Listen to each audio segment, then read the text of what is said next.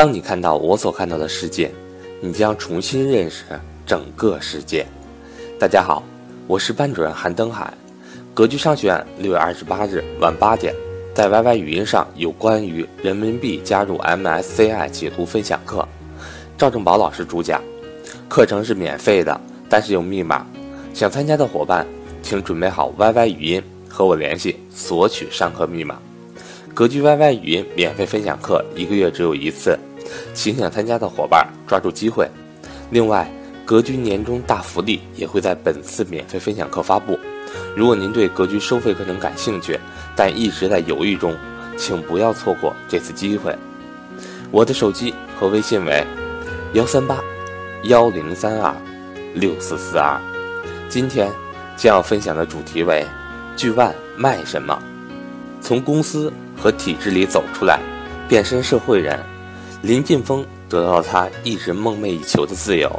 父亲已经不再干涉他的人生规划，也基本抛掉将儿子培养成一名出色贸易商的幻想。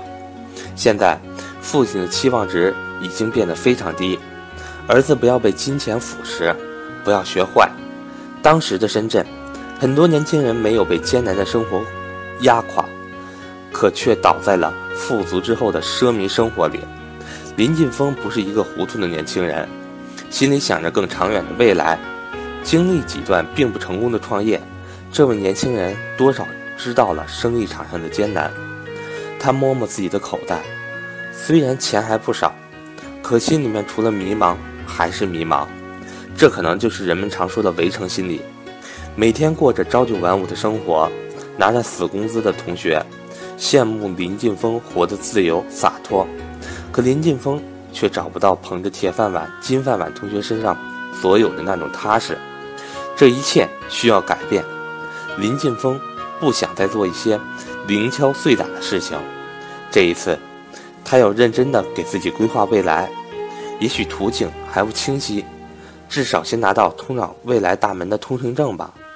创设巨万，就成了这样一张通行证。一九九六年，林晋峰创设了巨万公司。巨万二字看起来平淡无奇，但其中颇有深意。当时中国电信制造行业有一种说法，叫做“巨大中华”，分别取四家公司：巨龙电器、大唐电信、中兴通讯、深圳华为的首字“巨大中华”。一度成了中国民族电信制造业的代名词。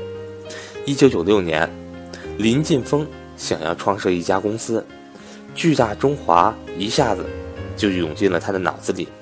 年轻气盛，立马拍板，把公司命名为巨万，大有包罗万象、超越凌驾之势。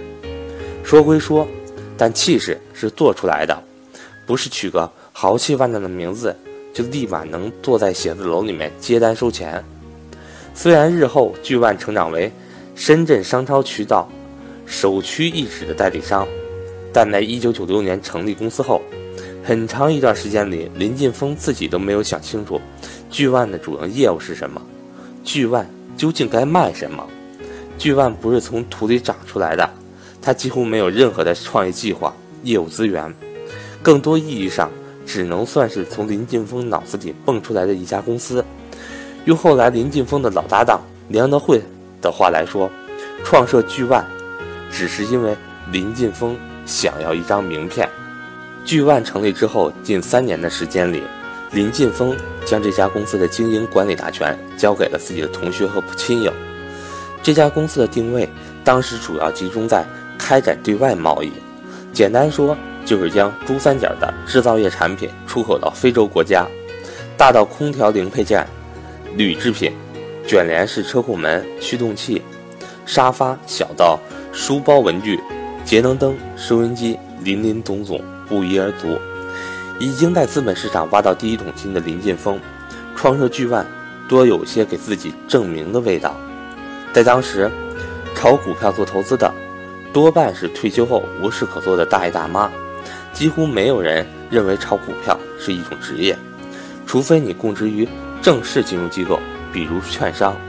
尽管林劲峰向来是个特立独行的人，可面对世俗的眼光，有时候也会对自己的身份产生恍惚。毕业四五年之后，昔日同窗聚会见面，人人都会掏出一张名片来亮明身份。日子渐长，职位也在提升，但对于当时的林劲峰来说，还免不了心里会有一些不平衡。加上父亲向来期望他能够从事国际贸易。于是，索性创办一家外贸公司的念头就冒了出来。递交开业申请、注资、验资、工商许可，一整套手续办下来，公司算是名正言顺出生了。可拿着董事长名片的林劲峰依然不知道这家公司该经营什么。正好有个同学、好朋友想要做外贸生意，我就让他来巨万平台上经营。林劲峰后来说。自己平时，自己当时多少有些虚荣心，拿着巨万董事长的名片，也好出去调研公司，结交朋友。不过巨万当时的外贸业务虽然规模小，但证照齐全。